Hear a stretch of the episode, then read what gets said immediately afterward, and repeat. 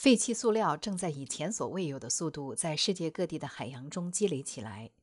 据联合国环境规划署估计，目前海洋中的塑料大约在七千五百万至两亿吨之间。如何消除这些漂浮在海洋中的塑料污染，帮助恢复海洋生态环境，是一项全球挑战。发起于中国浙江省台州市的蓝色循环项目，探索出了一条具有推广价值的应对海洋塑料垃圾的有效途径，并在最近荣获了2023年度联合国环境署地球卫士奖。请听联合国新闻实习记者张慧兰的报道。地处浙江省东部的台州市，坐落于东海之滨，是山海水城和谐的生态福地。台州广阔的海洋与滩涂蕴藏着丰富多样的海产资源，也孕育着沿海渔民的蓝色梦想。然而，与渔民们期待的渔获满仓不同，他们打捞上岸的还有日趋增多的塑料垃圾。这不仅影响了渔民的打鱼收成，还对海洋环境造成了不可逆的破坏。浙江省生态环境厅海洋处处长陈渊表示。为解决这一紧迫问题，浙江省生态环境厅和浙江蓝景科技有限公司于二零二零年共同创建了蓝色循环项目。海洋塑料的废弃物呢，也主要是它是一个世界性的难题啊。破解这个难题，如果单纯靠政府来解决，财政负担就会很重；如果单纯靠企业来实施的话呢，企业呢也缺少政策、数据、信息的支持，也很难推进。那如果单纯靠公众、靠志愿者行动来解决，这是一个不可持续的行动。偶尔一次可以，长时间是很难持续的。正是看到这样的治理困境，蓝色循环项目构建了一个政府、企业和公众共同参与的治理体系。在这样一个体系当中呢，政府是一个引领者，负责制定政策、开放数据、建立机制、监督海洋污染物处置。企业是实施海洋塑料废弃物治理的主体，负责废弃物回收、运输、再生、制造等全过程的一体化业务。那么，渔民、一线收集人员、沿海的群众等，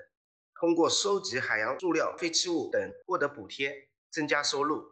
蓝色循环项目之所以在全球两千五百个申报项目中脱颖而出，荣获联合国地球卫士奖，主要是利用了先进的数字技术。蓝景科技公司事业部总经理陈亚红表示，这些技术运用于蓝色循环的每一个环节，包括第一步海洋塑料垃圾的收集。我收集的是在近岸三千米范围之内施予管理易流入海洋的边滩以及失控海岛的海洋塑料。我们设置了电子围栏技术，在线下应用了这些物联网监控设备，像。定位仪、视频采集仪，我们可以精准的知道我的收集人员是否在我划定的区域，按照规范的要求去做到了收集。同步在港口码头，我们来铺设智能装备，我们叫海洋云舱。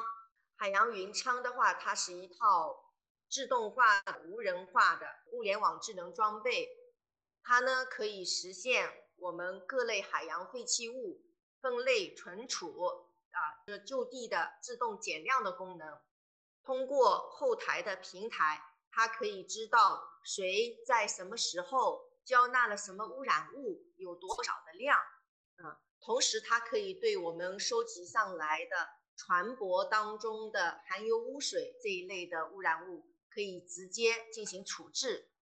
那么处置以后的这些污染物的话，通过我的平台。可以安排运输单位，整个过程都是通过平台调度来实现的。蓝色循环还利用可视化和区块链技术，确保了项目回收再生的产品都是来自海洋中的塑料废弃物，从而能够获得国际权威机构的认证。我们在整个环节当中都是运用了区块链技术，就像我们参与收集的这些老百姓。啊，渔船以及我们的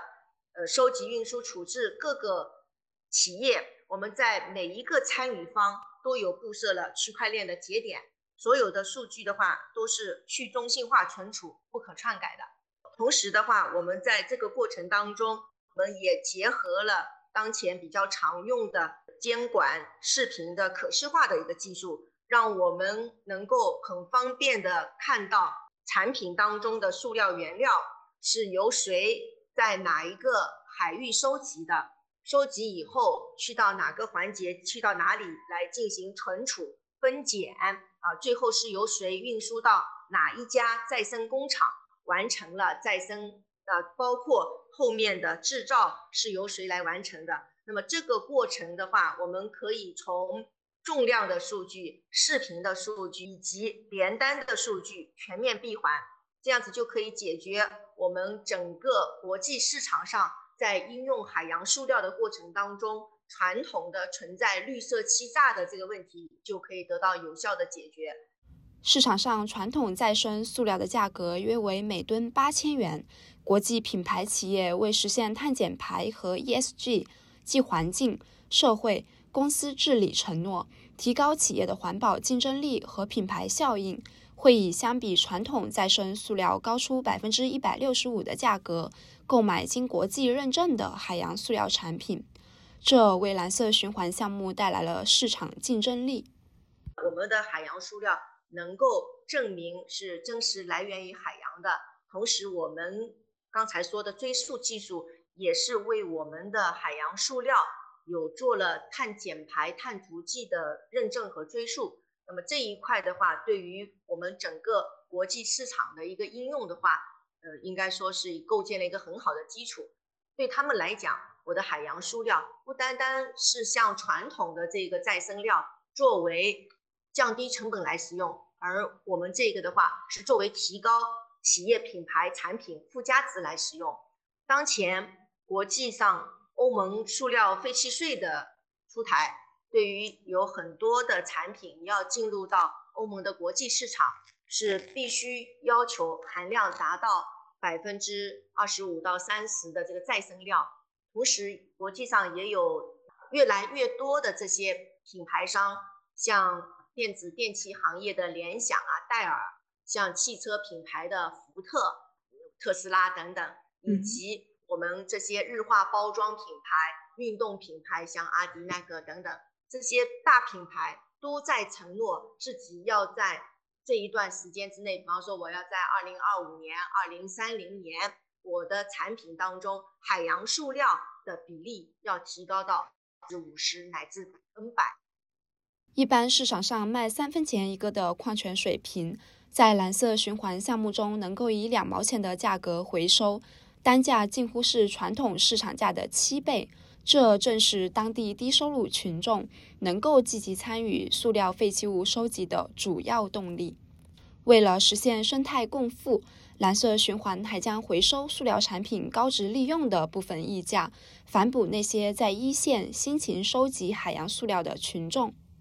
蓝景科技的话，跟国际环保组织、认证机构以及产业链企业共同设立了蓝色生态共富基金。通过这个基金，我们会重点反哺给我们前端做收集的这些群众以及沿海的渔民，让他们能够每个月征收在七百元以上。同时的话，像渔民参与我们项目带回。自己使用以后的就呃塑料垃圾以及海底打捞的这些垃圾，可以在我的平台来免费兑换像矿泉水、润滑油等这些物资。呃，截止到当前的话，也已经为各呃参与的渔民兑换超过十五点三万瓶的矿泉水。同时的话，这些船舶回收海洋垃圾，能够给他们产生环保信用分。这些环保信用分高的渔船可以受政府和我们平台共同为他们设立的绿色低息贷款。这一块的话，应该对他们来说是吸引力比较大的。对他们来讲，融资成本可以降低大概在百分之四十以上。通过我们这个平台的话，信用高的渔民可以享受到无抵押、无担保，额度大概在五十万左右。年化利息在百分之三点八左右的这个贷款，所以这一块的话，当前金融机构的话也已经累计为我们参与的这些渔民发放了超过一点二三亿元的绿色低息贷款的额度。目前，蓝色循环团队已在台州、舟山、宁波等浙江沿海城市建立海洋云仓、小蓝之家等一线海洋塑料废弃物收集点位八十个。至今已有二百三十七家产业企业、一万多艘船舶加入，近七千名沿海群众积极参与，累计收集处理海洋废弃物一万多吨，其中塑料废弃物两千二百五十四吨，有效改善了近岸海域的水质。项目在治理海洋塑料废弃物这个全球难题上，的确走出了一条富有创新的蓝色循环之路。项目团队已计划向全中国输出经验，并在二零二五年向全球开放数字化系统，助力全球的减速行动。我们在中国政府的支持和帮助下，希望在三年内建成一个覆盖中国沿海九省一市两百八十九个二级以上渔港的收集网络和再生利用体系，在有效减少近岸海域污染的同时。带领沿海上万名低收入群众、五十多万艘船舶、数万家企业从这个项目当中受益，同时在二零二五年系统向全球开放，也希望蓝色循环的收集网络和这个模式能够复制推广到全球的沿海城市，引领带动更多的沿海群众、产业企业。公益组织以及各国政府参与到海洋废弃物治理行动当中来。根据联合国环境署五月发布的新报告《切断根源：全世界如何终结塑料污染，创造循环经济》，如果立即采取行动，重新利用、回收塑料，调整做法，使用塑料以外的多样化材料，到二零四零年就可以将塑料污染减少百分之八十。蓝色循环无疑为这一愿景贡献了中国经验。蓝色循环的项目积极响应联合国的减速控诉倡议。那我们也希望通过这个蓝色循环被评为地球卫士奖，进一步扩大这个影响力。我们把蓝色循环这个模式能够推广到覆盖全嗯浙江，然后辐射到全中国，然后能够走出中国走向世界，能够引领。全全世界更多的人来共同参与海洋塑料废弃物的这个治理，来共同保护我们的海洋环境，来建设我们的美丽家园。以上是联合国新闻实习记者张慧兰根据对蓝色循环项目团队的采访所做的报道。